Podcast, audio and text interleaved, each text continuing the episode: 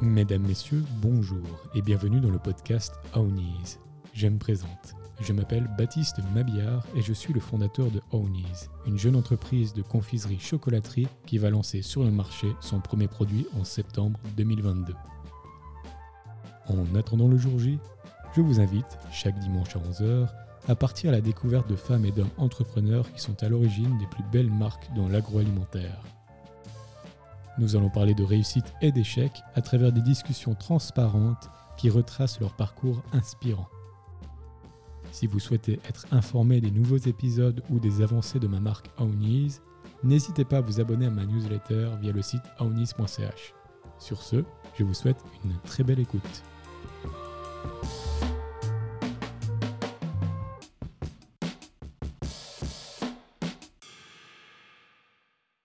Bonjour à tous et à toutes et bienvenue dans ce nouvel épisode de Ownies.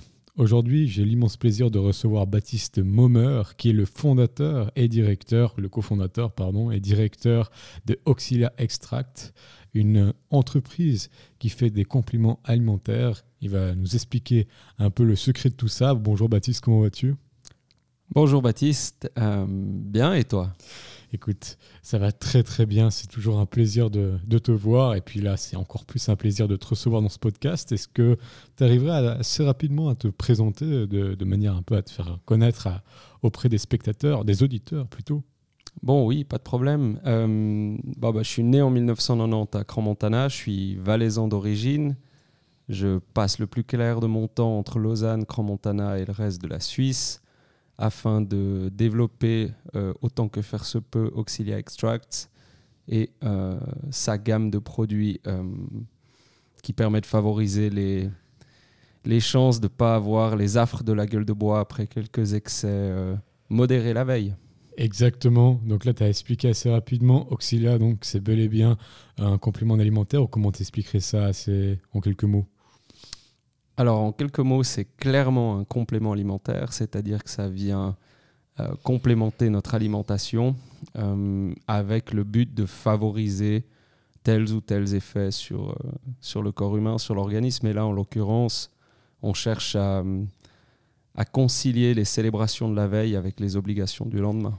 Excellent. Donc, on va revenir un petit peu sur ton histoire. Tu as dit que tu étais né à Cromontana, donc tu es valaisan. Comment s'est passée la, la petite enfance euh, du petit Baptiste Moi, j'aime beaucoup l'affirmation qui dit que si tu nais à Cran-Montana, c'est que tu es valaisan, parce que c'est pas toujours établi. Dans certaines vallées latérales, on, passe pas toujours pour des authentiques valaisans. Donc oui, oui, non, merci beaucoup. Euh, comment s'est passée mon enfance? Bah, J'étais très heureux sur le haut plateau de Cran-Montana. Comme tout le monde le sait, une vue imprenable, euh, un terrain de jeu immense pour un enfant extrêmement turbulent, je ne sais pas si c'est le terme, mais extrêmement actif. Oui. J'ai fatigué mon entourage et je continue, euh, paraît-il, encore aujourd'hui à, à, le faire. Mais non, non, une enfance fantastique, empreinte de nature, de jeux dans la forêt. J'étais un petit sauvage en fait jusqu'à 14, 15, 16 ans. Oui, et puis tu avais la chance d'être dans une période où Aminona existait encore. Donc euh, après, je ne sais pas pour si c'est pour quelqu'un qui vient de Croix-Montana, si Aminona c'est vraiment très important, mais mais j'ai le souvenir, en tout cas, plus ou moins à cette période, il y avait déjà la télécabine des Minona qui malheureusement maintenant n'existe plus. Oui, la, la, télécabine d'Aminona, c'est beaucoup de souvenirs. Euh, c'était très septentrional, c'était très, euh, ça paraissait très loin et donc assez exotique, même pour les gens de Cran-Montana. oui. Non, excellent. Et puis du coup, est-ce que durant ton enfance, quand tu étais euh, à l'école primaire, justement, plus ou moins vers aussi le cycle d'orientation. Est-ce que tu réfléchissais déjà à l'entrepreneuriat? Est-ce qu'il y avait déjà quelque chose qui t'intéressait dans ce domaine-là? Ou bien est-ce que as vraiment tu jouais euh, dans la forêt et puis tu te posais pas ce genre de questions? Alors, euh, je crois que de jouer dans la forêt et d'être déjà très autonome de la vie que nos parents nous, nous offrent, nous ont offert, euh, je pense que ça a révélé déjà certaines facettes de l'entrepreneuriat. Je voulais construire mes cabanes à ma manière, je voulais organiser la vie entre les jeunes du quartier euh, avec, avec beaucoup d'indépendance. Et oui, très très vite, euh, je crois que le, la première aventure entrepreneuriale que j'aurais aimé créer en premier, c'est mon propre restaurant, parce que je m'imaginais beaucoup restaurateur quand j'étais adolescent. Oui, c'est vrai que ça va bien aussi avec justement la station de Cromontana, qui est une station principalement touristique. Donc c'est vrai qu'il y a beaucoup de restaurateurs et d'hôteliers dans, le plateau. Mais est-ce que tu avais déjà commencé à, faire un peu. Est-ce que tu avais lancé un petit business? Tu vendais du jus d'orange dans les rues de Cromontana Ou bien, ou bien est-ce que vraiment là, c'était pas toutes tes activités principales? Euh, mes activités principales, c'était énormément le sport, mais à côté de ça, euh, euh, je me suis assez rapidement plu dans le rôle de, vendeur, à commencer par... fut, une époque on devait vendre des mimosas, dont une partie ou l'intégrité des recettes était reversée à je ne sais plus quelle association. Et je dois dire que j'avais beaucoup, beaucoup de plaisir à essayer d'être le meilleur vendeur sur le haut plateau parmi les gens de ma génération. Petit rappel, donc c'était dans le cadre de l'école primaire de Cran-Montana où une après-midi, une fois par année, on allait vendre ces mimosas aux, personnes au tissu un petit peu économique local, les magasins, les entrepreneurs, enfin toutes les personnes qui, qu'on croisait en fait et qu'on essayait ardemment, on essayait ardemment de leur vendre ces mimosas. C'était quoi exactement des mimosas? Mimosa, une, c'est une, très jolie plante. Ah ok ok. Très très jolie plante. Euh, comme quoi, euh, il y a certaines passions qui naissent très très très tôt. Oui. Des très jolies plantes et donc on devait, ouais, on devait les vendre et on avait, on avait pas mal de facilité à les vendre.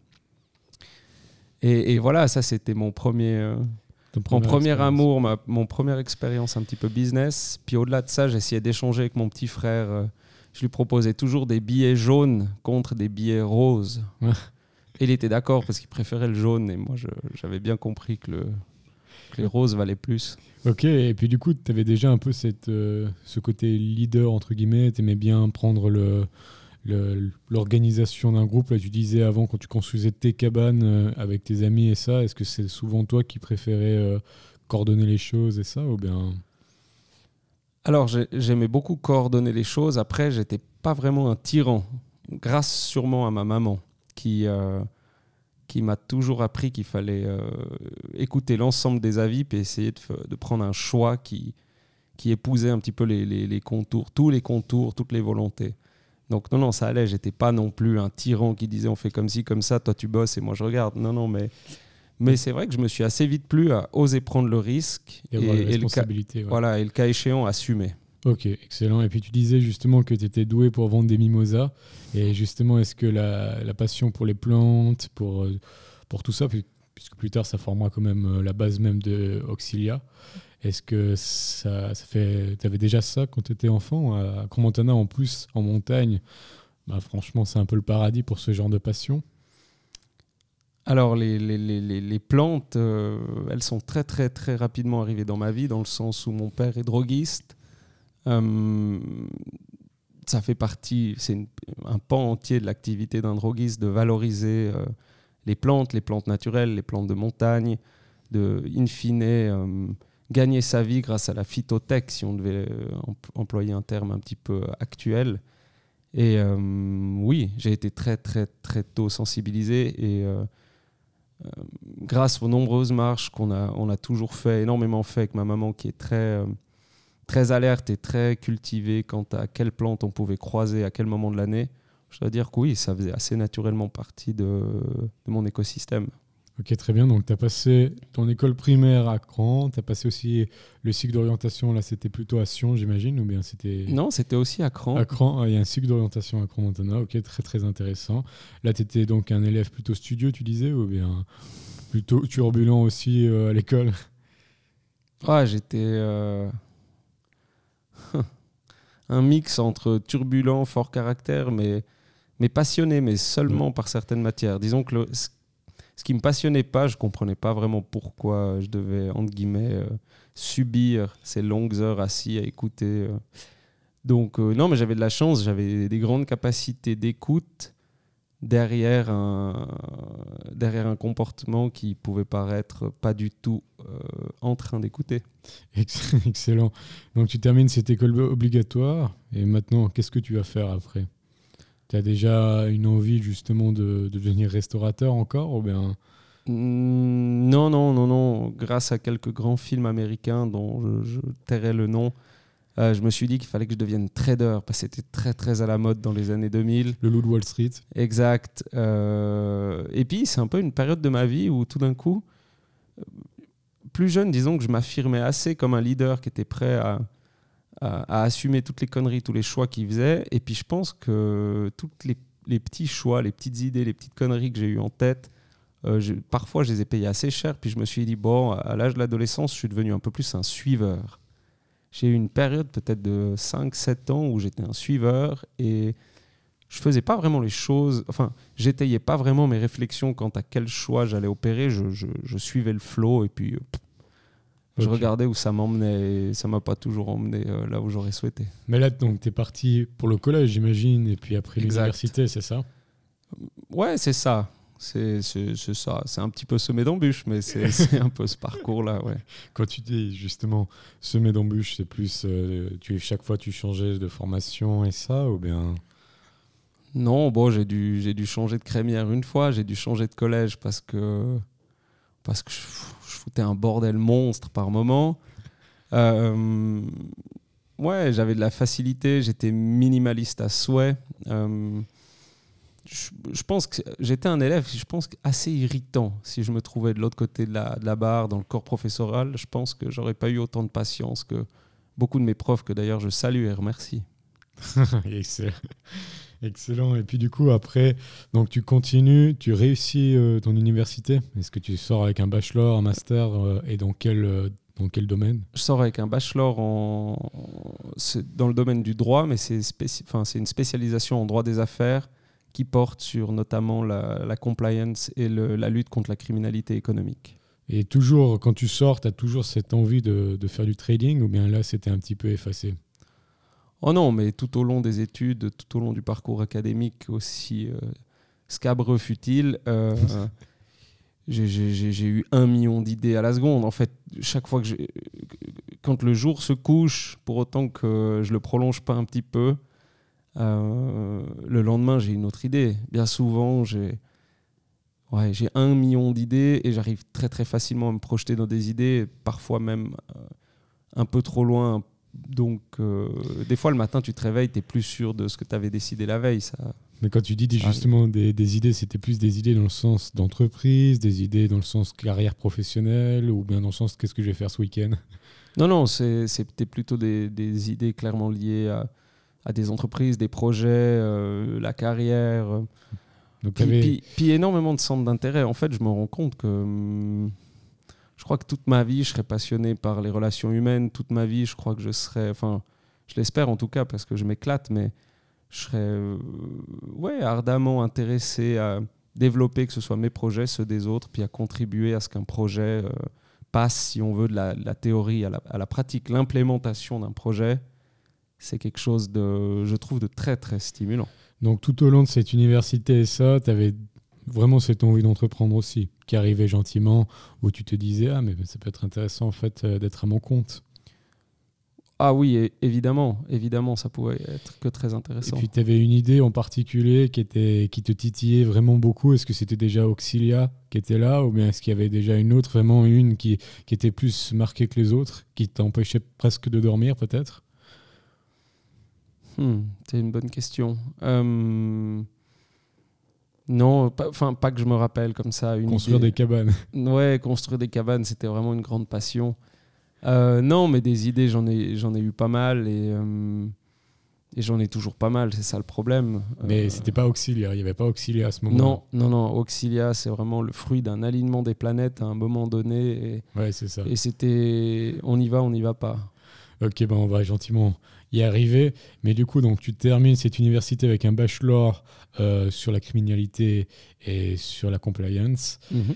À ce moment-là, qu'est-ce que tu fais? Est-ce que tu vas travailler dans un grand groupe, un cabinet de consultants, euh, une banque? Hmm, Non, ça aurait été la suite logique. Je sais toujours pas pourquoi je l'ai pas fait. Non, je le sais, mais euh, non, non, mais déjà en parallèle de mes études, je travaillais à temps partiel dans des entreprises, notamment dans le monde du sport. Euh, en tant que chef de projet et délégué juridique. Euh, c'était extrêmement formateur, extrêmement stimulant, beaucoup de voyages, beaucoup de... Bon, du sport, c'était un sport en particulier ou bien c'était vraiment tous les euh, sports? Les sports d'endurance, en fait. Une entreprise qui, qui, fournit quasiment, à l'heure actuelle, toutes les prestations possibles et imaginables pour accompagner des, des organisateurs, des organisations d'événements euh, petits ou majeurs en Suisse et à l'étranger. Et donc, c'était fantastique dans le sens où euh, il y avait ben, énormément, c'était très opérationnel, euh, très indépendant. disons, quand la course est lancée et que des choix sont à, opérer rapidement, tu es un petit peu seul. Alors, tu as les préceptes, tu sais que tu dois, tu dois euh, faire tes choix pour, pour préserver, disons, euh, l'ensemble, pour préserver la prestation, pour garantir que tout se déroule bien. Mais c'est quand même des choix qu'il faut faire assez rapidement. Euh, en ton âme et conscience. Puis bien souvent, tu peux pas appeler le copain qui est à 4 km ou qui est derrière son ordi en train de tout synchroniser pour lui dire écoute, je fais quoi là à gauche, droite, ça marche pas, comment je fais? C'est pas tellement possible en fait. Quand c'est parti, quand le flow est lancé, il faut, faut assumer. Et ça, c'était en parallèle du coup de tes études. Et puis après, tu as continué quand tu as fini justement l'université, tu as continué ce travail ou bien tu as augmenté ton pourcentage? Non, alors euh, quasiment dans la foulée, euh, j'ai rejoint CMA Group. Euh, qui C'est les remontées mécaniques de Cromontana. Exact, qui est une entité de CPI Group qui détient les remontées mécaniques de Cromontana et a une partie de l'immobilier, si on veut, en lien avec cette activité ou d'autres. Vité qui était déjà là? Oui, ben oui, Radovan Vitek était déjà là. C'est d'ailleurs lui et ses équipes qui ont, qui ont donné ce nom euh, CMA Group. CMA existait avant, avant ça, mais CMA Group euh, est le fruit de, du rachat, ou disons du rachat de la, totalité, enfin du moins de la majorité des actions par CPI Group. Ok, donc toi tu arrives là à 100% chez CMA. Exact. Et ton travail, c'est quoi? Business developer, donc avec des une stratégie bien claire que j'avais proposée euh, dès le début. C'était simplement de mettre plus de gens à ski, plus de gens euh, sur notre domaine skiable à l'aide de ce qu'on sait faire, de ce qu'on pouvait offrir, euh, et surtout via une stratégie où en fait on misait énormément sur le potentiel de nos partenaires, quels qu'ils soient, pour les inviter ou du moins favoriser le fait qu'ils organisent des événements où ils invitent leurs collaborateurs, leurs clients, peu importe. In fine, euh, chaque petite entreprise euh, crée, enfin, au final, c'est beaucoup de monde sur l'ensemble de l'année. Et donc, le but, c'était de, proposer des packages, des offres très attractives qui permettaient aux entreprises soit de faire vivre un moment incroyable à leurs clients ou à leurs collaborateurs.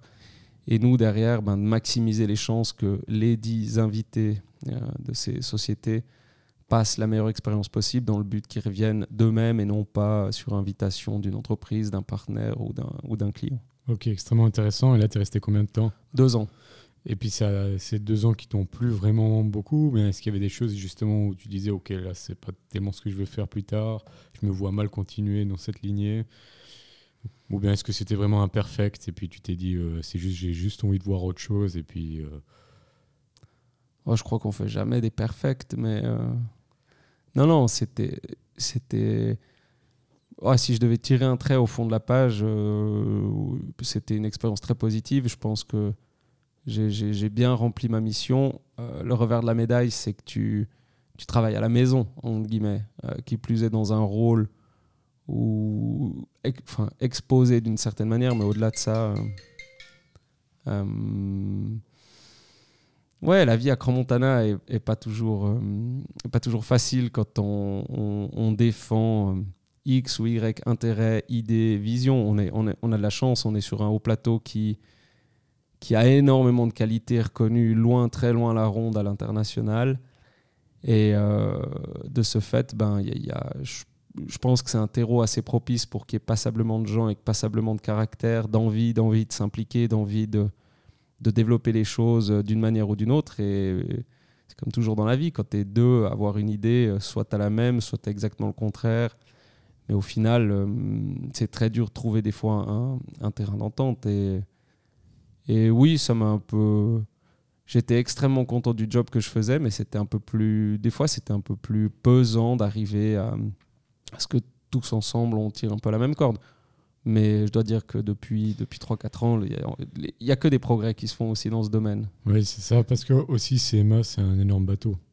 C'est quand même euh, une grosse entreprise, donc j'imagine que c'est difficile de faire changer les choses. Euh, euh, ça prend du temps. Et puis, c'est pas forcément très, très rapide et efficace. Donc, j'imagine que ça doit être aussi compliqué que si derrière on, on a envie d'entreprendre vraiment, de faire bouger les choses, ça doit être un peu décevant. Tu as très bien cerné les choses pour l'impatient que je suis. euh, Voilà. euh, ouais, c'était pas la poste, mais, mais bon, c'était pas non plus euh, la petite euh, start-up du coin. Donc c'est clair qu'il y, a- il y a une latence parfois qui, qui est pesante, notamment pour des, des- des- des caractères ou disons des visions comme la mienne. Après, je dois dire que, hum, ouais, in fine, c'est une entreprise qui a osé faire des choix, hum, les exposer, puis, puis essayer de Ouais. vivre avec. Après, dans la vie, bon, ben.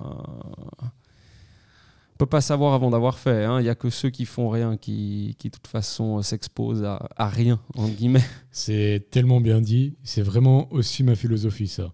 C'est vraiment, on dit, c'est comme la personne qui sort et qui se dit, OK, je vais à droite ou à gauche. Puis tout coup, il va à droite et puis malheureusement, il a un accident. Il pouvait pas le savoir avant, sinon il serait allé à gauche. Donc c'est c'est totalement bien dit. Et donc là, après deux ans, t'arrêtes. Et puis là, tu vas où? Est-ce que Hmm. tu commences maintenant à réfléchir à Auxilia ou bien est-ce que toujours pas Est-ce que tu vas continuer à travailler dans une autre entreprise qui n'est pas la tienne? Alors, euh, c'est un petit mix, c'est une zone un petit peu grise où euh, bon, c'est le début du Covid, plus ou moins, ça rime avec plus ou moins la prise de conscience euh, occidentale, je dirais, conscience une prise de conscience collective que ce virus qui, qui est naissant en Chine, ou en fait déjà très établi, mais on ne le savait pas vraiment, Donc fin 2019. fin 2019, début 2020, euh, c'est un peu cette prise de conscience, c'est tout ce qu'on sait, tout ce qui suit, euh, c'est le fait de rester à la maison. Et puis très très vite, là, j'ai j'ai une vieille idée en tête. euh, j'ai toujours voulu, dans l'idée, le- l'optique de, de- de contribuer au développement de projets. Je me dis, ben bon, j'ai quand même j'ai de la chance, je suis entouré de gens autour de moi qui, qui pourraient aider d'une manière ou d'une autre passablement d'entreprises, que ce soit par leur expérience, que ce soit par euh, peut-être les moyens financiers qu'ils pourraient allouer à certaines entreprises, start-up, projets. Et euh, étant entrepreneur dans l'âme, ayant fait, enfin ayant tout au long de, du parcours qu'on vient de citer, j'ai quand même contribué à créer deux entreprises, notamment. Et puis je me suis rappelé un petit peu certaines péripéties, puis je me suis dit, mais attends, la, la- solution passablement de problèmes, elle est là sous mes yeux. Puis j'ai commencé petit à petit à, à proposer à ces personnes clés de soutenir des projets que moi je jugeais euh, euh, viables via une due diligence, via c'était pas juste une lubie qui m'arrivait au réveil d'aller soutenir Tartampion dans son projet de, de faire un pont qui, qui lie la Terre à la Lune.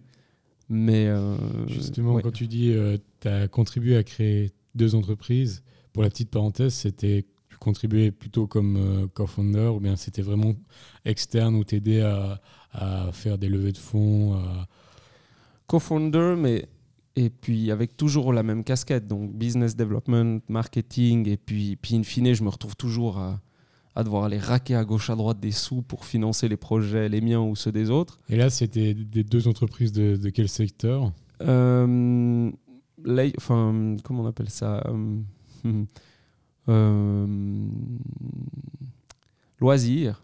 Loisirs. clairement dans le secteur des loisirs, une digitalisation euh, du, du concierge qu'on retrouve dans les hôtels de luxe, c'est-à-dire la personne de confiance dans laquelle normalement tu as confiance pour, pour t'aiguiller sur quel choix faire dans telle ou telle destination. Donc ça, c'était très très sympathique. Et l'autre dans la, la food tech, ça y est, on revient avec des anglicismes. Euh, c'était une entreprise, je trouve, qui, on avait une idée qui était très sympa. On était peut-être un petit peu trop tôt, parce que dans la vie, il faut jamais être trop tôt ou trop tard. Il faudrait toujours être là au bon moment, plus ou moins. hein. Et euh, ouais, on a lancé cette boîte qui s'appelait Gookers. Et euh, on- in fine, Je connais bien. le but c'était de matcher, c'était de matcher euh, les plats avec les désirs, envies et l'emplacement d'un- consommateur. Donc les plats à l'emporter, les menus à l'emporter. Mais là, il n'existe plus, Gookers. Non. Parce qu'il me semble que pourtant, j'ai encore vu les autocollants euh, dans certains restaurants. Ah, mais à pas confondre avec Gouquet. Ah, oui, voilà. Gouquet qui, Ok. Moi, je reste intimement convaincu que le nom de Gouquet a été très, très inspiré de Gookers et passablement d'idées, mais je suis sûr que si euh, Henri Jordan nous, entend, euh, un jour, il, nous donnera cette réponse. D'ailleurs, je le salue. Mais, euh, grand, grand, grand entrepreneur, au passage. Fantastique entreprise qu'il a créée avec une vision très locale, décentralisée d'un système de de livraison de plats. Dans un marché très concurrentiel. Dans un marché extrêmement concurrentiel, mais il a, il a, il a, il a, il a senti le bon coup.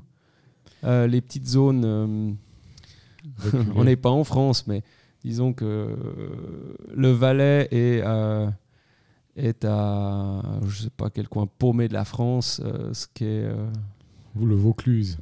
ouais, ce qu'il est pour Paris, quoi. Donc voilà, tout se passe à Paris, en France. Si tu n'es pas à Paris ou dans les agglomérations, tu es un petit peu laissé pour compte.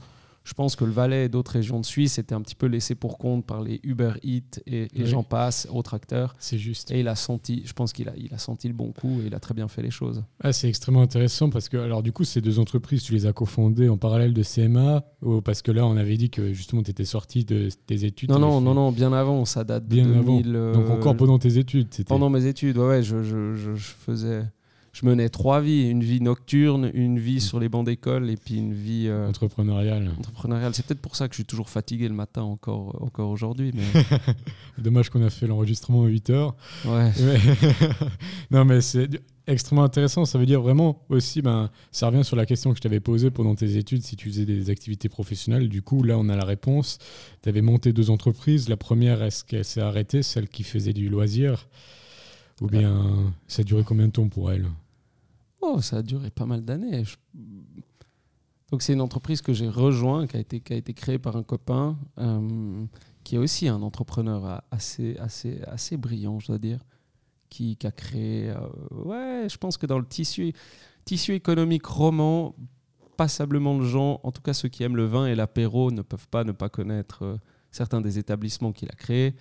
Mais bon, on va pas, va pas lui faire de la pub gratos quand même. Mais Non, disons que. Hum, ouais, j'ai enfin, j'ai participé à ça, donc je, sortais des bancs d'école, je courais euh, presque. Enfin, j'attrapais le métro avant de prendre une bière pour enfin, je quitte avant de quitter l'Uni, je prenais une bière, je sautais dans le métro, j'allais à, à Bussigny où les bureaux euh, en ce temps-là se trouvaient plus ou moins.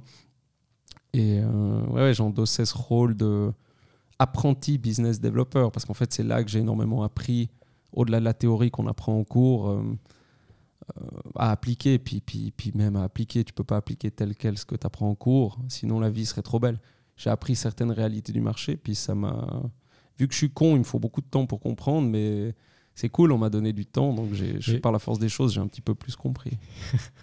mais du coup, ça veut dire que là, tu n'étais pas co-founder, c'était vraiment, tu étais apprenti, étais, tu travaillais dans l'entreprise. Ouais, je travaillais dans l'entreprise. Tu étais payé, c'était un peu une sorte de, de job d'étudiant. Exact. Exact. Et puis après, toujours pendant tes études, là, cette fois-ci, tu crées ton entreprise avec ta copine, si je dis pas de bêtises. Wookers. Non, non, non, alors pas avec ma, pas avec ma copine. Ok, alors c'est complètement, je suis à la ramasse. Donc, mais tu crées ton entreprise Wookers. On, on crée, co-crée à, à, plusieurs personnes. C'était une sacrée saga. Vous étiez combien? Je sais plus, une monstre équipe, non, mais on était. Euh, à un moment, on était 4, 5, 6, 7 cofondateurs. Enfin, c'était un pêle-mêle. Ça, c'est une expérience très, très formatrice parce que de ne pas pouvoir répondre à la question que tu me poses, ça me, ça me met en évidence que ça m'a appris beaucoup de choses. Ça m'a appris la gouvernance, ça m'a appris à comment euh, bien répartir les rôles, bien cadrer, structurer des entreprises. Et c'est vraiment cette épreuve qui était. J'en garde pas un souvenir si agréable que ça. Parce que tu en plus euh, entreprendre avec ses amis, souvent on dit, on, on, donne des vétos et on dit ça peut être dangereux, parce que ça peut détruire des amitiés. Est-ce que là, ça allait euh, globalement quand il y avait des bas dans Gookers Est-ce que ça se ressentait aussi dans l'amitié ou bien? Bon, Ça n'a pas vraiment détruit d'amitié, vu que nos chemins se sont croisés. Euh, grâce à Gookers, mais par la force des choses, on est devenus amis. Et puis bon, je crois que quand nos chemins se sont séparés, on s'est plus reparlé pendant 4 ans, 5. Donc euh, c'est une réponse suffisante à ta question. Oui, non, c'est vrai. Donc Gookers, on a dit, pour finir cette parenthèse, après gentiment arriver à Auxilia, Mhm. Gookers, c'était vraiment la livraison de nourriture ou bien vous étiez spécialisé dans les petits déjeuners, dans les Non, non, c'est- tout? C'était plutôt de, de permettre à la personne désireuse d'acheter un plat à l'emporter, quel qu'il soit, de lui indiquer où il est, quelle gueule il a grâce aux photos, etc. Donc je parle du plat. hein. et euh, Et à quelle heure précisément il sera prêt. Donc Il devait le chercher, processus, il avait pas voilà, de- ouais. voilà, le processus c'était de payer online. Donc déjà il y avait un gain de temps parce que c'était déjà payé. Tu savais exactement à quelle heure venir chercher ton plat. Par exemple, midi 17, tu arrivais chez Globus à Genève où tu as toujours un monde de fous euh, à midi pour le takeaway. Bah, Il y avait une, une file d'attente, Gookers, et les gens se pointaient normalement à l'heure indiquée par le, par le, le prestataire qui faisait ton plat à l'emporter. Donc tu n'attendais plus, tu venais, tu prenais ton plat, tu partais. Ça permettait de maximiser son temps. Euh, C'était quelle année exact? 2018. 18. Donc là, c'était 17, déjà 18. Uber Eats euh, et Consort était déjà quand même pas mal, un- euh, justement pas mal assis ou bien? Ouais, non, Uber Eats euh, en Suisse, en ce temps-là, ils n'étaient pas du tout présents. Uber Eats, ça fait. Ça fait... C'est un petit peu le Covid qui les a un petit peu propulsés sur le devant de la scène. Il y avait un, un autre, on va pas le citer, mais je ne vois, si je dis pas de bêtises, qui a pas mal de contrôle sur l'arc lémanique. Je sais pas s'il existait aussi à cette période. Qui a eu pas mal de Hmm. scandales par rapport à la. Ah oui, oui. euh, ouais. À sa gestion des ressources humaines. Voilà, exact. Euh, je sais pas s'ils étaient déjà là, mais je pense que c'était intéressant en 2018-2017 parce que il y avait pas, à mon avis, c'était un marché qui était quand même encore assez épargné, contrairement à aujourd'hui. Mais là, c'était intéressant de se dire non, non, on va vous donner une heure précise et quand même vous allez aller sur place chercher votre plat. Ouais, c'était ça le pari un peu fou. Maintenant qu'on en reparle, euh, ouais. Ça marcherait, tu penses, maintenant, si tu referais ça? Maintenant que les gens sont habitués à commander et puis à recevoir un scooter euh, à la porte qui donne euh, le burger. Je dois vraiment dire ce que je pense. On a tellement le cul dans le miel en Suisse que ouais, le moindre effort, ça devient, ça devient parfois un peu insurmontable. Ouais, c'est dommage parce que ça coupe aussi les liens sociaux avec le, le restaurant lui-même. On a tous, euh, enfin pas forcément tous, mais moi j'avais l'habitude d'avoir un petit restaurant où j'allais régulièrement chaque vendredi avec ma grand-mère. Euh, maintenant, ils nous connaissaient parfaitement bien, on discutait avec euh, le restaurateur et ça. J'ai l'impression que les commandes en ligne, au final, ça coupe un peu ce côté social. On paye, merci, prends le paquet, ferme la porte. C'était un des avantages certainement de ton concept, enfin du concept de toi et, et de tes collègues, c'était justement vous vous coupiez pas le côté social, s'il existait. Oui, non, non, non, c'est sûr. Après, euh, bah, quand tu arrives à l'heure de pointe, les gens, ils ont jamais trop envie de te taper la, la Ouais, discussion non, du, non. du moment. Mais, Mais c'est plus le sourire, le, Mais- le côté humain, tu vois. oui, effectivement. Après, je crois qu'en Suisse, en, en tout cas en Suisse romande, on a euh, le les, les deux premiers services de takeaway qui, je pense, ont marqué passable- passablement de gens, c'est le McDonald's. Ouais. Enfant, on se rappelle Par le tous. drive. hein. ouais, ouais, le drive. Une expérience quand même. Idée de génie, oui. Ouais, on avait l'impression d'appartenir à un monde qui, Futuristique. qui futuristique, qui était en plein développement. Non, non, mais c'était pour l'enfant que j'étais, euh, c'était ouais, moi ça m'inspirait beaucoup. Ça, en fait, McDonald's m'a fait rêver quand j'étais gamin. Elle a fait rêver, Je, je, me pense, disais, ça c'est du business. À part Ronald McDonald qui fait pas trop rêver. Ouais, je l'ai jamais vu de ma vie. J'espère toujours croiser Ronald McDonald dans Chair et en os ou une de ses pâles copies qui se baladent. Hélas, j'ai jamais été au bon moment, au bon endroit. je l'ai toujours raté. C'est quand même triste. Donc il y avait McDonald's et puis dans le, le takeaway qui, qui là je trouvais était personnifié très très souvent de par le fait que je, je vais dire ce que c'est à la fin, mais c'est un, un takeaway qui en Suisse contrastait beaucoup, un, de par la nourriture qu'il propose, qui n'est pas du tout euh, l'art gastronomique local. Euh, et puis souvent, c'est des personnages qui ont un fort caractère, euh, qui ont une belle personne, une grande personnalité. C'est les kebabs. Moi, j'étais toujours assez fasciné d'aller chercher un kebab. Tu avais l'impression de ouais, à nouveau, euh, il y avait quelque chose d'oriental dans cette approche, dans ce choix culinaire. Euh, Il y a Oui. 20 ans en arrière, quand je disais à mon père, je vais chercher un kebab, et, euh, ouais, Ouais, je comprends. ça paraissait pas aussi en vogue et aussi normal que ce que c'est maintenant. Et, et- et quelle chance on a eu d'avoir euh, ces communautés turques euh, en Suisse qui, ont, qui nous ont, bah, je pense, qui ont contribué aussi à, à donner des idées à d'autres parce que c'est- fantastique le business d'un kebab. Non, c'est ça. Du coup, en fait, un peu Googers, c'était justement toutes ces envies McDonald's, kebab et tout ça qui se sont mis. Hum, Tu t'es mis avec des, avec des amis, enfin des gens qui sont venus après, qui, qui sont devenus des amis. Et puis après, pour finir cette parenthèse, euh, comment ça s'est terminé? Vous avez remarqué que le marché était en train de, de devenir très concurrentiel ou bien Hmm. est-ce que c'était une guerre d'ego? Joker. Ok. On a combien de jokers dans le- l'émission? Oh, il y en a combien tu veux? Ok, je prends mon premier. Ok. Alors du coup, cette aventure s'arrête. Et là, euh, on avait dit, il y avait CMA qui arrivait après. Ça s'arrête aussi. On arrive au confinement. Tu commences à réfléchir à nouveau. Ben, comme tu l'avais dit, on reprend le fil.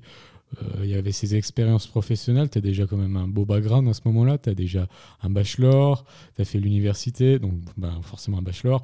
Tu as fait deux, deux euh, dans deux startups, dont une que tu as cofondée. Et puis, tu as également travaillé chez CMA. Donc là, à ce moment-là, est-ce que c'est Auxilia qui arrive? Hmm, ouais, ouais, ouais.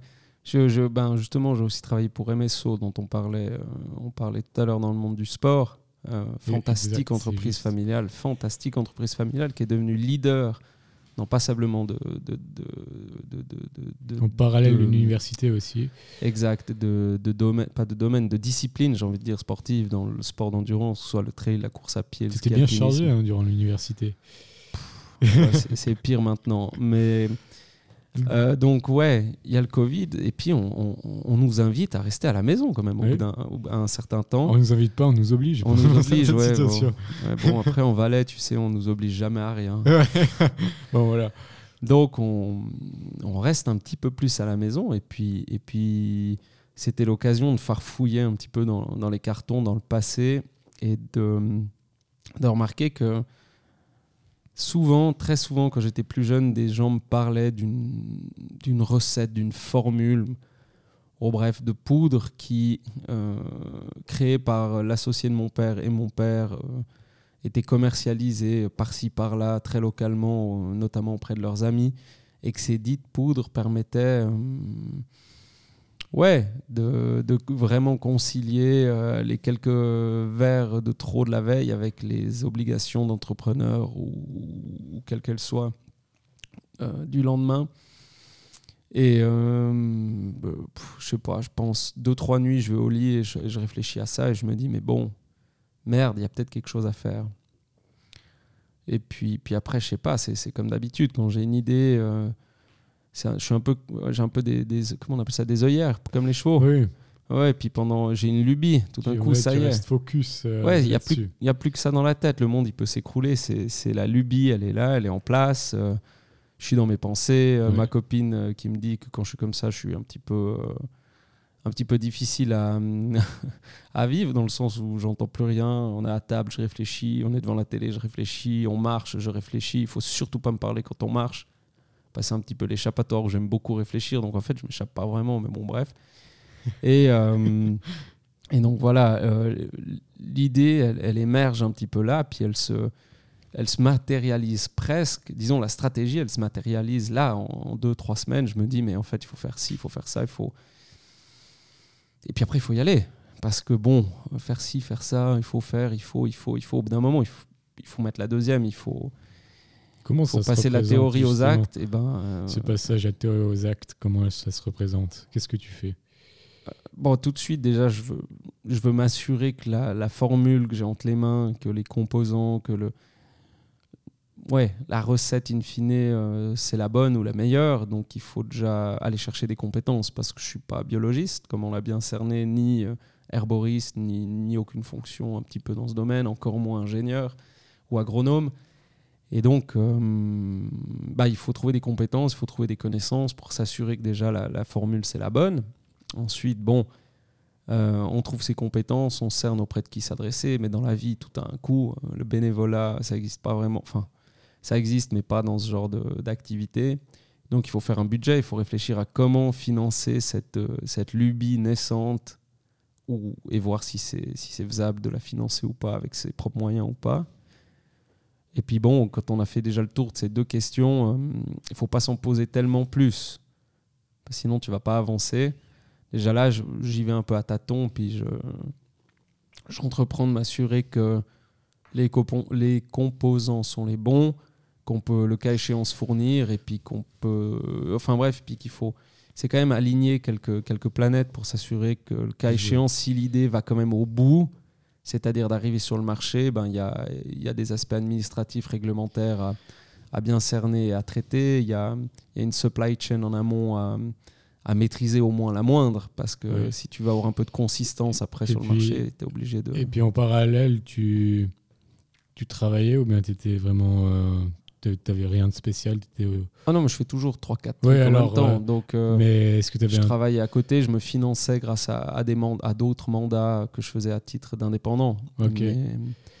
et puis, puis, puis, voilà, puis je développais, euh, développais Auxilia. Donc voilà, donc euh, Auxilia, on l'a compris, c'était à la base une recette de ton père et de son associé. Mhm.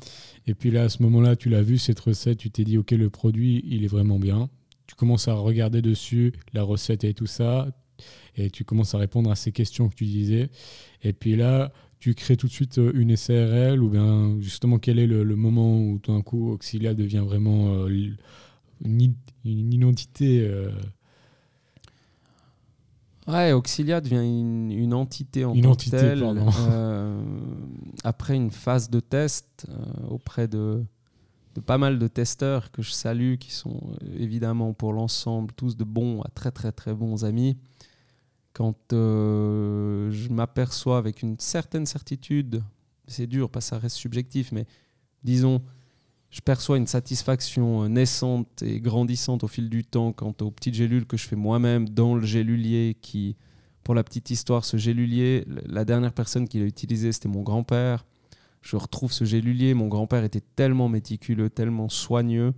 Donc je retrouve ce gélulier emballé dans stocké dans, le, dans, le, dans la cave, si on veut, dans le stock de la pharmacie, euh, dans un carton parfaitement étiqueté. Dans le carton, il y a d'autres cartons qui sont tous parfaitement étiquetés. Il y a du, du, du, du, plumeau pour nettoyer. Tout est là, tu sais, avec un nom, une étiquette. Enfin, je, je reconnais mon grand-père dans, dans chacun de ses faits et gestes. Et euh, ouais, c'est un moment assez, assez fort parce que tu, tu, tu, ressors ça, tu te dis, bon, ben, c'est moi qui l'utilise quoi, dorénavant. Donc, euh, ouais, il y, y, a un petit moment quand même, euh, émotion qui est, qui est, très, très, très. Oh, je donnerais beaucoup pour le revivre. Donc, c'est vraiment toi qui fabriques les premières gélules avec ce gélulier. Ouais. Et pourtant, tu n'as pas de formation. Non. Donc, tu. Non, mais j'ai toujours beaucoup observé mon grand-père quand j'étais petit, quand j'avais 4, 5, 6 ans. je pouvais passer des heures à le regarder. Et puis, tu suis la recette. Euh, ouais, tu suis la recette. Enfin, tu mets des poudres en gélule. Il ne il faut pas non plus avoir un master en bio-ingénierie pour, pour y parvenir. Mais ouais, je, suis la recette. Euh, j'essaie de me rappeler des gestes un petit peu euh, de mon grand-père, comment il, mettait les, la poudre dans les gélules. Il y a, des, petits, il y a des petits gestes dont je, me rappelais. puis, puis, voilà, ben j'encapsule, je les mets dans des pots. Et puis après, je présente ça aux copains. Et puis justement, la recette, elle, pivote beaucoup ou bien elle reste quand même plus ou moins la même que ce qu'elle était? Ah, entre la recette de base et ce qu'on propose maintenant à, nos milliers de clients, euh, c'est clair qu'il y a eu des améliorations sensibles, ne serait-ce qu'on a une pureté des produits qui a été grandement optimisée. Euh, on se fournit euh, auprès de prestataires qui, offrent vraiment des, produits de très très grande qualité. Je pense que ça c'est un, un, élément notable et ça se retrouve dans, dans les effets parce que bah, c'est comme dans tout. Hein. Euh, si, euh, pourquoi, quand on va à Crissier, c'est très très bon, la, la base, c'est d'avoir des très bons produits. On peut pas sortir des, des, des, plats à 20 sur 20 au Goemio euh, avec de la merde. Non, c'est exactement ça. Au fond, dans la vie, rien ne se perd, rien ne se gagne, tout se transforme. On ne peut pas commencer à faire du top avec de la merde, sauf si on, on on use de, de, méthodes et de, principes un peu plus scientifico-chimiques. Mais ouais, c'est juste. Et puis donc, donc tu fais ces, cette recette d'abord chez toi C'est vraiment euh, chez toi dans la cuisine ou bien Non, non, dans le labo de la, la, droguerie de, de mon papa. ouais. Ok, donc là, tu, tu commences au départ, tu faisais tester principalement sur tes amis. Donc, c'était, euh, tu testais principalement euh, l'effet après les, les lendemains de soirée ou bien est-ce que tu testais tout plein d'autres effets en plus? Bon, ouais, je. Déjà, je déplore aucun mort, donc je suis très- ça m'a quand même énormément soulagé. Good job. Good job, pas de problème notable, rien en fait. Et puis ben oui, après le, le- le petit jeu, c'était de ouais, de, de les inviter d'abord par eux-mêmes à faire l'expérience et à me donner un retour. Puis ensuite, euh, bah, on a fait beaucoup beaucoup de repas où je conviais des copains ou, même j'allais chez eux et puis j'en j'en donnais à gauche à droite, euh, des vrais, des fausses, des placebos. Et on, on a avancé comme ça. Tu fais cette petite étude et petit à petit, tu vois vraiment le potentiel qu'il y a avec ces gélules, qu'elles ont vraiment un effet justement qui enlève, en tout cas qui diminue énormément les effets néfastes de l'alcool euh, et d'autres euh, d'autres produits comme celui-là. Et puis justement, petit à petit, tu dis, OK, let's go. Là maintenant, euh, le produit, il fonctionne, il est bien, la recette, elle est bien aussi. Maintenant, auxiliaire, il faut que ça aille à la vitesse supérieure, c'est bien ça? Ouais, c'est ça. Et puis là, qu'est-ce que tu fais vraiment pour que le produit, euh, après, se retrouve comme là, euh, à être vendu dans des pharmacies partenaires et ça? Tu commences par créer, je pense, comme on a dit, la société et ça, tu l'autofinances. Comment ça se passe? Ouais, donc on fonde une SARL, on, on- Tu dis on, c'est. on- avec euh, mon, mon conf- cofondateur qui, Ah voilà, donc. euh, qui est le, le détenteur de la formule en fait, qui a créé la formule. Donc on se retrouve les deux là. c'est Euh, c'est l'ami de ton père. Exact, c'est l'associé de mon père, Jean-Pierre Rouvinet. À 74 ans, j'en ai à ce moment-là euh, 30 et des poussières. Il y, a déjà, il, y a déjà, il, y a déjà, il y a déjà une histoire à raconter là-dessus, c'est déjà fantastique. C'est cet échange intergénérationnel, euh, la force tranquille, la fougue de la jeunesse. Enfin, je, euh, je, trouve, je trouve que c'est des moments passionnants d'échange. euh, Oui. euh, où je lui explique ma, vision, enfin, ma vision de la commercialisation, de la stratégie pour entrer sur le marché, de comment on va, on va euh, proposer euh, ce produit aux consommateurs. Et lui, il apporte un peu le côté très, justement, par rapport au produit lui-même, la fabrication, Exact. les ingrédients et ça. Les ingrédients, les guidelines, euh, qu'est-ce qu'on peut faire, qu'est-ce qu'on peut pas faire par rapport à notre philosophie. Vous formez un beau binôme. Euh, on forme un beau, un beau binôme avec. euh, ouais, très vite, on arrive à définir des valeurs hum, qui sont celles d'Auxilia, naturelles, artisanales et, et responsables. Et puis, c'est un peu les trois guidelines qui, qui guident un petit peu tout notre développement, de la, de la- de la création, de l'inscription de la société au registre du commerce, au choix des partenaires, euh, à la commercialisation in fine auprès tout d'abord des, des- des- de la foire du Valais et des, et des drogueries euh, valaisannes. Et puis là, justement, l'entité, donc elle est créée à deux. Le capital est divisé en deux à part égale. Hmm, ouais, non, mais c'est pas, pas très relevant comme information. ok. non, non, c'est juste, c'est très intéressant aussi de voir euh, justement les relations avec les associés. Euh, Il y a des entreprises justement qui se forment en- où il y a une majorité chez quelqu'un et puis une minorité chez l'autre. Des fois, il y a le part égal. Donc, c'est toujours intéressant de voir comment est-ce que les gens, quand ils créent leur entreprise, ils réfléchissent. Euh, ben, grâce aux expériences préalables, je- en tout cas, moi, je félicite ceux qui arrivent à s'associer à 50-50. Je pense que dans mon cas, ça n'a jamais marché. Dans mon entourage, dans tous les témoignages que j'ai reçus, euh, l'association 50-50, c'est souvent une source d'emmerde Ouais, à terme. Pardon, Ouais. c'est peu Non, châtié, mais ça a le mérite d'être clair. c'est c'est Euh, clair. donc non, non, nous, c'est pas 50-50. Il y a un chef et puis, et puis voilà, ça permet Ouais. de taper sur quelqu'un à la fin. Si, si le chef a pas bien fait les choses, ben, c'est lui le responsable. Mais au moins, euh, quand il faut trancher, on tranche et on avance. Donc, toi, si tu avais un conseil déjà à ce niveau-là, tu conseillerais donc le 50-50 Non. C'est Hmm. plutôt justement de déterminer dès le départ euh, quelqu'un qui a une majorité. Exact. Ok. faut toujours un chef. Ouais. Hélas, hélas. Il y a juste ce risque que justement, donc, le chef devienne euh, euh, peut-être un, un peu trop présent et qui décide vraiment de prendre des décisions qui peuvent devenir néfastes pour le deuxième. Bon, après, ça, Alors- si on choisit bien la personne, qu'on la connaît bien, il y a une confiance, mais voilà. Oui, qu'on choisisse. Alors, euh, évidemment, si on choisit bien la personne et qu'il y a de la confiance, euh, ça se passe bien. Mais même au-delà de ça, c'est pas parce qu'il y a un chef qu'il n'y a pas de respect. On peut rentrer dans des sociétés, investir dans des sociétés, tant que le respect et, le respect, euh, la loyauté sont des, des, des, des, termes appliqués, puis pas juste des propos en l'air. en général, ça, ça, se passe bien. Ok. où que ce soit. Et puis donc financièrement, c'est un apport commun ou c'est justement là vous faites une levée pour financer le début ou bien est-ce que c'est non non c'est un apport commun au début puis ensuite on, ça nous permet de développer ça nous permet de mettre le produit sur le marché ça permet de faire vivre l'entreprise et aussi l'activité de communication et de marketing qui est quand même la clé oui. c'est presque c'est plus important en fait que d'avoir un bon produit à l'heure actuelle. Sachant que la fabrication continue, enfin, a été faite au départ, je ne sais pas si c'est toujours de l'actualité, toujours dans la droguerie euh, de. Non, non, non, non. Le, dès qu'on décide de, de, de, partir dans, sur le marché, si on veut, ouais, euh, ça reste euh, mini-échelle hein, si on compare au, au, volume que font la pharma des, des grandes entreprises suisses. Mais voilà, toute chose égale par ailleurs, non, non, là, on doit on doit, on doit tout de suite faire appel à un prestataire qui, qui est Mediplan à Comté et qui nous permet de tout de suite produire euh, en, en nous permettant d'atteindre deux objectifs clairs qui sont la quantité et la qualité. Puis là, justement, ce contact chez Mediplan, c'est ton, c'est ton associé qui l'a trouvé, c'est toi qui avais pris le téléphone et qui a, qui a essayé de chercher. Comment est-ce que vous avez su que Mediplan pouvait faire ça? Euh... Mediplan, c'est un petit miracle sur le chemin. Parce qu'au début, on voulait s'orienter auprès d'un autre prestataire euh, qu'on connaissait l'un et l'autre, donc Jean-Pierre et moi-même. On s'est dit que ça pouvait matcher, que, à en croire ce qu'ils faisaient, certaines relations qu'on avait eues, on s'est dit, bon, bah, c'est eux. Et puis, euh, en arrivant un petit peu dans le vif du sujet avec cette entité, euh, très rapidement, ils nous ont dit que eux, ils faisaient des choses sérieuses et que euh, on devait peut-être s'orienter vers ceux qui faisaient moins des choses sérieuses. Et donc, ils nous ont recommandé Mediplan.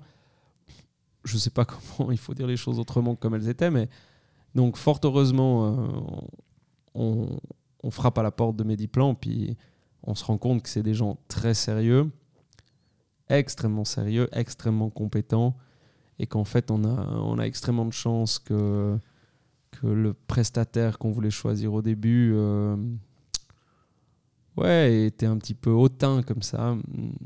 C'était c'était bienvenu parce que moi, quand il me dit ça, je dis merde, putain, c'était avec eux qu'on voulait travailler, patati et patata. Bon, c'est bah, pas très sympathique. Non, c'est pas très sympathique, mais bon, bref, c'est des fois dans la vie, il y, a toujours des gens comme ça. C'est pas grave, il faut faire avec.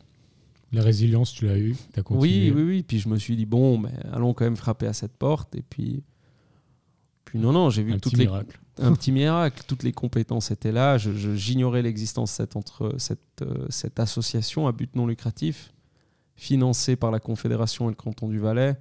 Donc quand même des gens sérieux, euh, extrêmement bien structurés, avec des projets euh, ouais, d'ampleur nationale. C'est une boîte qui est à la pointe dans, dans, dans la phytothèque. Ok. Mais donc eux, vraiment, c'est eux qui prennent le lead de la production. Donc vous externalisez cette production et puis, euh, donc, vous leur donnez la recette, et puis après, ils fabriquent les gélules et vous les donnent, ou bien c'est plus compliqué que ça?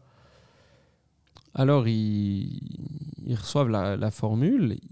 Et après, ils ont des partenaires aussi. Au préalable, on avait, grâce à eux, on avait, on avait, on s'était assuré avec leur expertise que les composants qu'on allait utiliser étaient les meilleurs.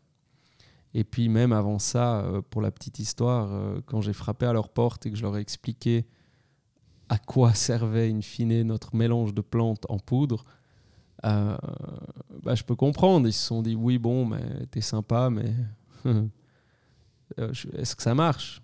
Et ils ont eu une certaine réserve, et, je dois dire que j'étais très content d'avoir quelques gélules que j'avais fait moi-même dans un petit pot que je leur ai laissé en, en cadeau, en espérant qu'ils me rappellent un jour comme une bouteille à la mer. Et ouais, deux, trois semaines après, ils m'ont appelé. Euh, grand, coup, grand coup de chance, ils avaient leur sortie de labo, leur sortie de boîte.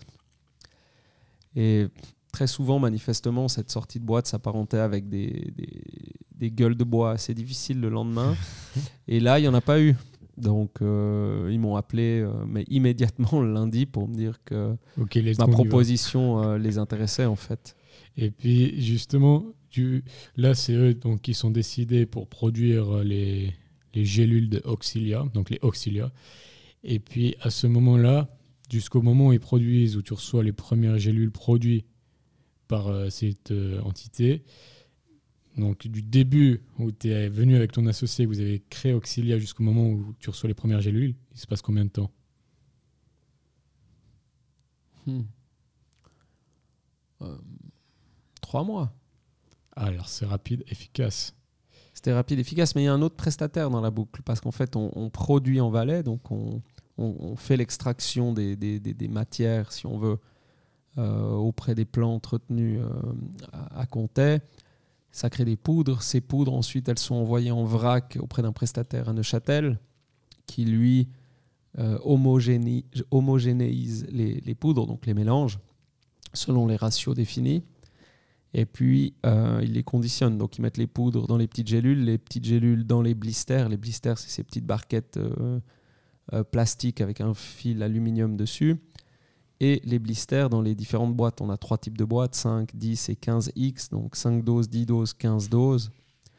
Et tout part chez eux aussi. L'expédition, que ce soit B2B, B2C, B2D, tout part depuis chez eux. Ok. Donc, ça veut dire que toi, au final, tu n'as pas de contact directement avec le produit dans la boucle En principe, euh, pas dans la chaîne de production, non. Donc, euh, ce que tu fais, c'est vraiment piloter le tout. Et puis, c'est-à-dire que le dernier, celui qui envoie, qui met donc le, le, blister dans la boîte et qui après envoie les boîtes, euh, c'est aussi lui qui s'occupe de faire le stockage et tout ça. Et puis ensuite, il envoie par un partenaire, j'imagine, du style La Poste, Planzer ou des partenaires qui s'occupent de la distribution. C'est exactement ça très très bien organisé ça. Je trouve que c'est très intelligent. C'est comme par exemple, euh, j'avais reçu Fabrice Seni de Moran, qui lui euh, a externalisé aussi la fabrication des sirops Moran et tout ça. Je trouve externaliser la production, je vais avoir aussi un peu ton avis à ce sujet. Je trouve que c'est, ça reste quand même au départ ce qui est le plus intéressant que produire en interne, puisque là il faut avoir les machines, il faut avoir les compétences et tout.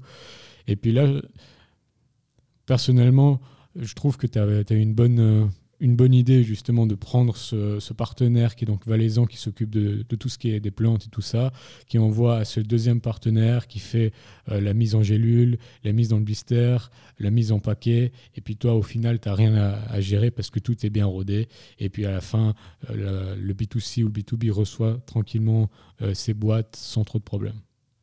Qu'est-ce que tu, tu penses? C'est vraiment, si tu devais conseiller, c'était, tu ferais pareil, tu t'externaliserais? Bon, je pense que chaque activité entrepreneuriale doit, doit prendre le temps de mesurer où sont les risques, euh, quels risques il y a typiquement d'outsourcer, d'externaliser la production d'un produit X, Y, Z, euh, quel risque il y a de le faire en interne. T'en as, cerné, euh, il faut les compétences, est-ce qu'on a les bonnes compétences? Il y a les risques inhérents à la vie de, de, collaborateurs, tout un chacun. tu peux te retrouver un jour, il y a, il y a 10 malades sur 13 pour produire, ça devient compliqué. Donc, il y a beaucoup de contraintes et de risques. Euh, puis à un moment, il faut se poser la question bon, ben, quelles contraintes et risques je suis d'accord d'endosser euh, Quel coût je suis d'accord d'allouer? Parce que moi, j'aimerais bien avoir une belle entreprise auxiliaire au bord de l'autoroute à Comté, un immense hangar avec un. Chaque fois que je, passe sur l'autoroute à Comté, je. non, mais. À Comté. Non, mais c'est mon. précis. C'est mon côté mégalomane, mais euh, chaque fois que je passe au bord de l'autoroute, je, m'imagine ce, grand hangar avec cette, euh, ce display illuminé euh, tournant Auxilia qui serait vu par tout, un chacun du, du, Valaisan qui vit là, aux visiteurs qui vient skier, golfer, marcher dans notre, ou faire du vélo dans notre si belle région. Mais bon, j'avais pas 25 millions à mettre dans la chaîne de production, dans les hangars et, dans une structure. Était le, le meilleur, c'est bien. Oui, oui. Bah, ça, ça, ça rationalise les coûts. Et, euh, et puis, je crois que si on s'oriente vers des, prestataires de qualité euh, qui, qui, font le travail avec du qui font correctement le travail et, et, qui respectent et qui sont loyaux par rapport aux engagements qu'ils prennent euh, envers leurs clients, c'est fantastique. C'est aussi avoir confiance en ses partenaires. Et puis justement, bah, toi, en parallèle, tu pilotes le tout, tu t'occupes principalement de la communication, du marketing, de l'administration et tout ça avec euh, toujours ton associé qui est là, euh, qui lui euh, s'occupe toujours un peu du produit lui-même ou bien? Alors non, c'est exactement ça. Moi, je m'occupe un petit, j'ai un petit peu toutes les, enfin, je suis multicasquette. Et puis mon associé,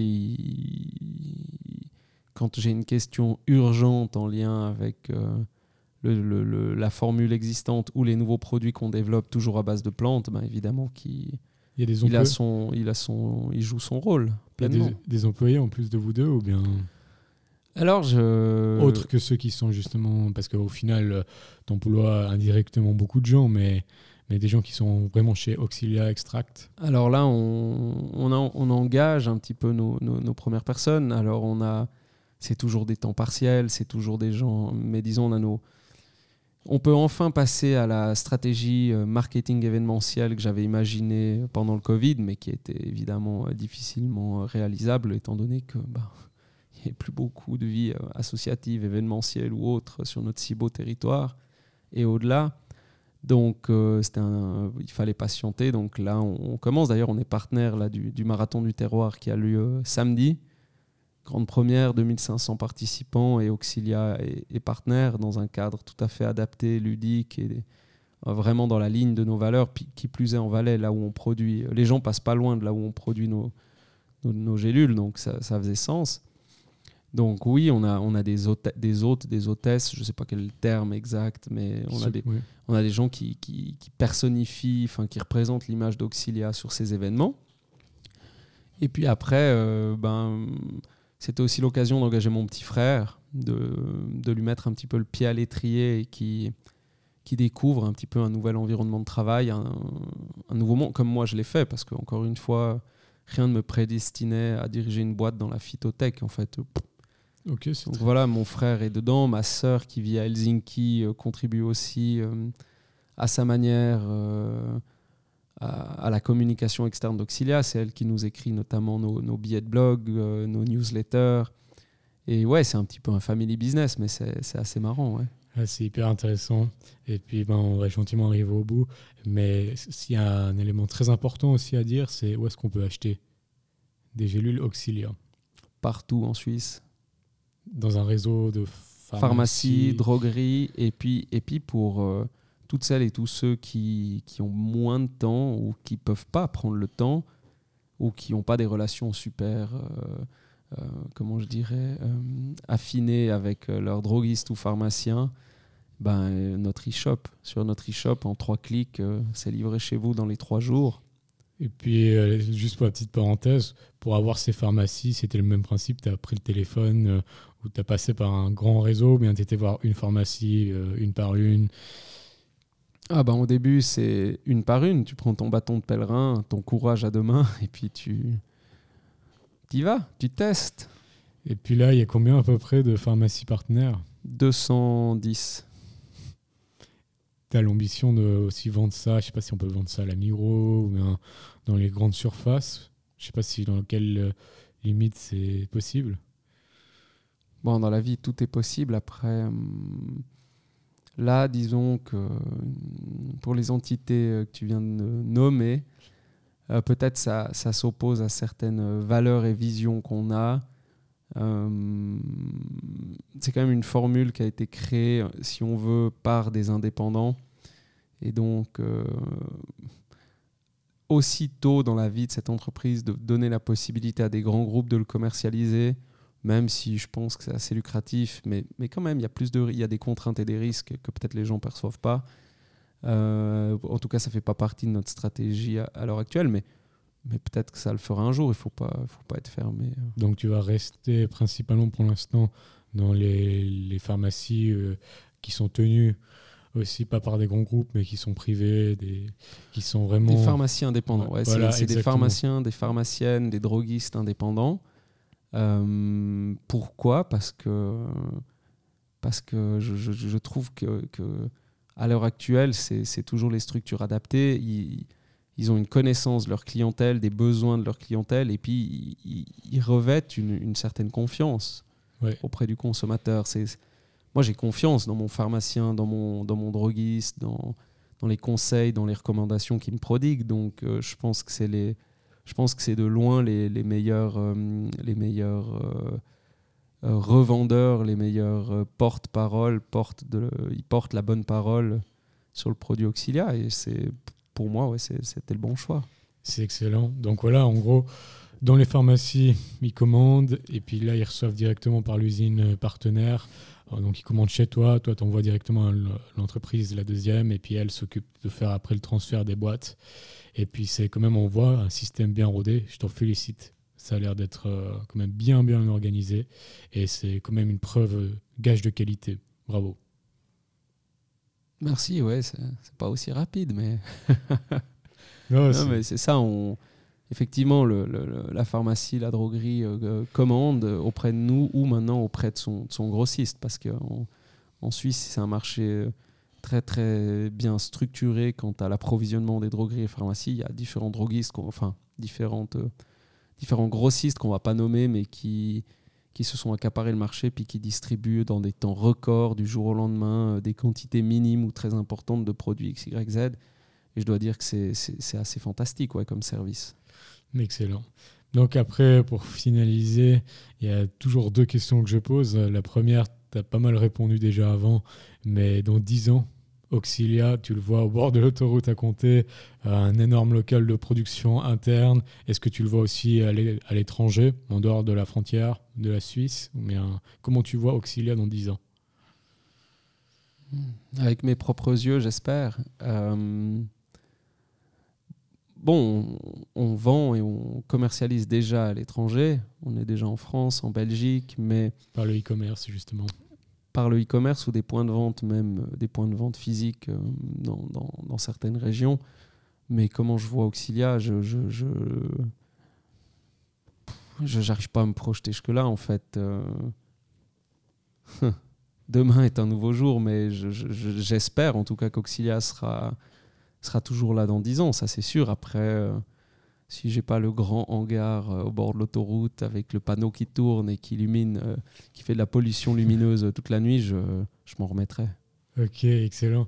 Et puis justement, la dernière question, c'est tu sais bien, en septembre, je vais lancer ma marque de confiserie chocolaterie Ownies sur le marché. Est-ce que tu as un conseil à me donner? Est-ce que tu as un seul conseil voilà, à me donner pour, cette aventure qui va arriver tout prochainement Alors, de source sûre, je sais que le produit est bon, même très bon. Donc, euh, tu as fait la partie du chemin la plus facile. Maintenant, euh, il faut que le, consommateur final ait envie d'acheter ton produit.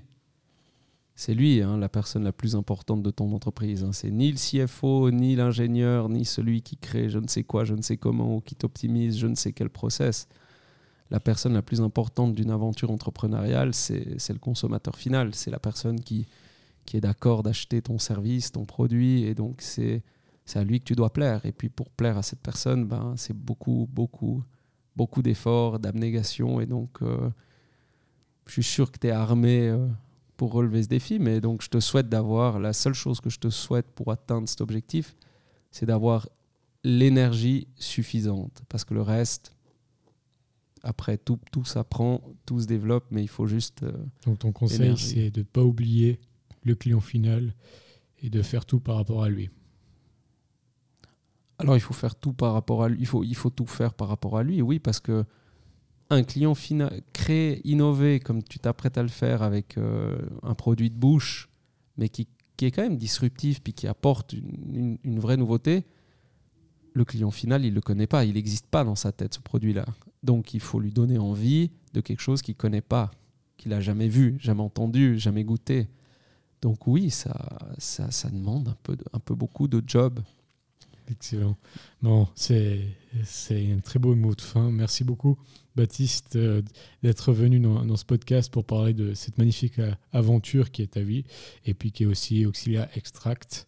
Euh, que je trouve particulièrement intéressante. Et puis, comme tu l'as bien expliqué, tout est très bien rodé. Donc, je te félicite, c'est quand même vraiment, vraiment beau. Et puis, j'espère qu'on pourra se revoir tout prochainement aussi pour déguster justement des ronies ou bien pour déguster des, des gélules auxilia. Merci beaucoup, Baptiste, en tout cas. Et puis, je te souhaite une très belle continuation. Merci à toi aussi, Baptiste. Et on dégustera les deux euh, produits très, très rapidement. Excellent. Merci beaucoup à vous tous d'avoir écouté cet épisode. On se voit comme d'habitude la semaine prochaine pour découvrir un nouveau parcours d'entrepreneur dans l'agroalimentaire. Et puis d'ici là, n'hésitez pas à partager ce bel épisode partout parce que ça vaut vraiment le coup et acheter des pilules Auxilia pour vos lendemains de soirée. Merci à tous et une très belle journée. Vous venez d'écouter Aounis, un podcast qui retrace le parcours inspirant des femmes et des hommes qui forgent le monde de l'agroalimentaire. Si vous avez apprécié cet épisode, n'hésitez pas à vous abonner et à le partager autour de vous. Vous pouvez également être informé de l'avancée de ma marque de confiserie chocolaterie Aounis en vous abonnant à la newsletter disponible sur le site aounis.ch. Merci et à dimanche prochain pour un nouvel épisode.